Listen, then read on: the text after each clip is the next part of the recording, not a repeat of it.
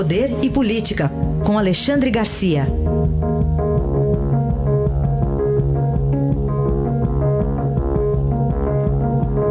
Alexandre, bom dia. Bom dia, Raíssa. Bom dia, Carolina. Bom dia. Vamos falar de uma terça-feira que foi intensa, né, Alexandre? Começou cedinho, com o café da manhã, foi até tarde da noite, com a aprovação lá da medida provisória da reforma administrativa do governo Bolsonaro.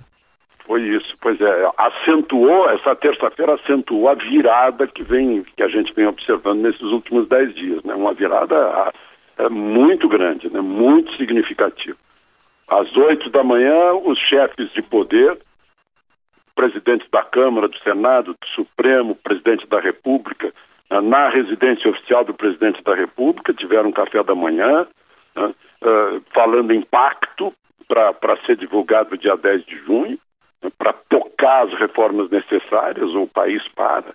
Aí a reforma da Previdência, a reforma tributária, a, a medida provisória da liberdade econômica, as questões de segurança pública. Né, e, e saíram de lá, terminou Paulo Guedes e, e, e, Rodrigo Maia continuaram conversando fora de lá.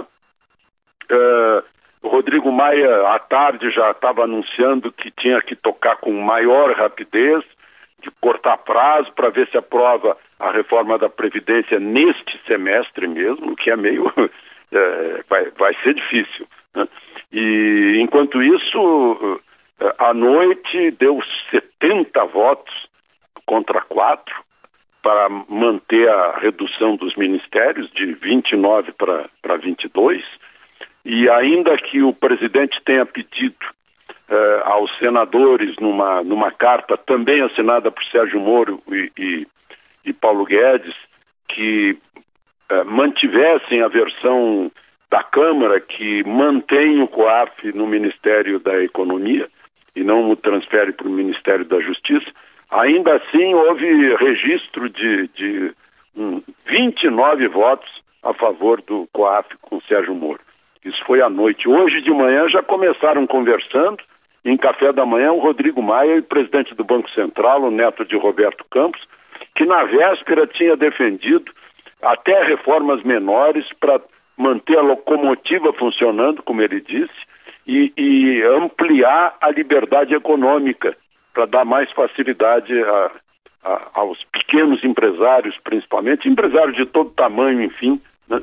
num dia em que um, um, um grupo de empresários uh, mandou para o governo apoio à reforma da Previdência.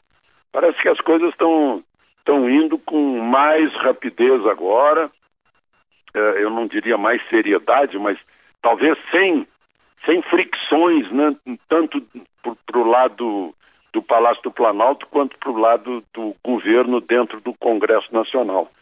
A reforma da Previdência hoje, por exemplo, está sendo discutida em comissão, em comissão da Câmara e também na, em comissão do Senado. Parece que já, tem, já estão antecipando né, o, o, as comissão, a discussão para que também corra com uma certa rapidez quando chegar ao Senado. Enfim, era um, essa é a, a movimentação que começou, já começou há mais de uma semana nesses entendimentos, as mudanças dentro daquela fricção dos mais próximos do presidente. Uh, eu vi postagem de Carlos Bolsonaro falando sobre a Câmara de Vereadores do Rio de Janeiro, ou seja, sobre o seu mandato e não o mandato do pai dele, né?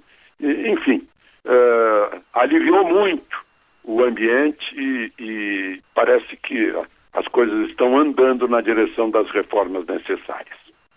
Alexandre, hoje a coluna do Estadão destaca que, ainda que a Justiça tenha declarado a inimputabilidade de Adélio Bispo, a Polícia Federal vai prosseguir no inquérito aberto para apurar se há algum mandante nesse episódio da facada do, do presidente Jair Bolsonaro. A, a investigação foi prorrogada agora, em 24 de abril, por mais 90 dias, porque se estava esperando alguma possibilidade de se descobrir se alguém está financiando a defesa do, do agressor, né? O, o, advogado fez um serviço gratuitamente, que é proibido pela OAB. Tem, tem ainda coisa para ser descoberta aí, né? Tem, tem sim, porque está cheio de interrogações no ar, né? Tudo bem, o juiz não teve outra saída, ele recebeu laudos médicos, os laudos médicos dizem que, que o Adélio Bispo não sabia o que estava fazendo, não tinha a menor ideia do que estava fazendo. Aí o juiz, então, traduziu isso por impunibilidade, imputabilidade, né? como se fosse um menor de idade, como se fosse um índio. Né? Uh, mas aí o que vai acontecer? Né? Fica no ar, puxa, ele não sabia o que estava fazendo, mas tinha um álibi perfeito no, no, no registro de visitas da Câmara Federal naquele mesmo dia, e não é um nome fácil de ser confundido. Adélio Bispo de Oliveira. Estava escrito o ingresso dele na Câmara, naquele dia em que ele estava em Juiz de Fora, dando a facada com técnica de facada para matar. Né? Uh, depois a presença dele lá naquele clube de tiro frequentado por um filho de Bolsonaro, lá em Santa Catarina, né? as relações na pensão, ficou lá o tempo na pensão, uh, o fato de ele ter curso superior, se não me engano, de psicologia, de pedagogia, né? uh, foi professor, então não é nenhum trouxa. Né? E aí fica, fica no ar até a pergunta, e agora? O que vai ser feito juridicamente? Se ele for solto nas ruas, equivale a soltar alguém que mata sem saber que está matando. Né? Se ele for solto na rua também, uh, pode se aventar a hipótese de ele uh, ser um, um, arquivo ambulante e ser morto para silenciar. Né? Será que vai, não vai para a prisão comum, então? Vai para um manicômio judiciário? A própria justiça tem um caso muito, muito delicado nas mãos aí para decidir. E enquanto isso, o, o, o inquérito que foi prorrogado está indo até o fim para, enfim, sob o ponto de vista policial, a gente já tem o ponto de vista uh, psicológico, sob o ponto de vista policial, o que uh, realmente aconteceu e se há alguém pagando advogado, com um aviãozinho, levando mala de dinheiro para juiz de fora, aquele se foi coincidência ou não a morte das, de duas pessoas da pensão logo depois, né? enfim, interrogações no ar na questão Adélio Bispo. Alexandre, é, a Justiça aqui em São Paulo decidiu, ordenou, na verdade, um bloqueio de até 128 milhões nas contas do deputado Aécio Neves, do PSTB, e de dois políticos do PTB, Cristiane Brasil e Benito Gama, de até 20 milhões para cada um. E aí? E aí, pois é, o que me, o que me deixa admirado desses valores é como é que pessoas de origem, origem modesta, né? uh, chegaram a esses valores de patrimônio, só ocupando cargo público na carreira. Aécio Neves, principalmente, eu lembro dele, né? com a idade que eu tenho, eu lembro do Aécinho, que era o netinho do Tancredo, que ficava aqui ajudando e tal. Tancredo mesmo, não tem nenhum, não teve nenhum patrimônio uh, gigantesco. Aí aparece 120 e tantos milhões de bloqueio, a gente fica boquiaberto, né? Na, é naquele caso, só para lembrar, em que ele confundiu o frigorífico com o banco.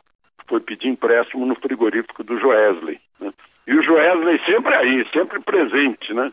Na, na sua, uh, uh, no seu símbolo de empresário comprando político envolvido com falcatrua para tirar partido e políticos também se aproveitando da relação para tirar partido. Né? É o que a gente fica uh, sonhando que um dia essa, essa velha política morra, porque ela ainda existe, ela ainda está viva, né? e, a, e, a, nova política, como eu, como eu disse ontem, ainda não aprendeu a caminhar direito, ainda está engatinhando. Né? Depende muito dos eleitores. Aí está a análise de Alexandre Garcia, que volta amanhã ao Jornal Eldorado. Obrigado. Até amanhã.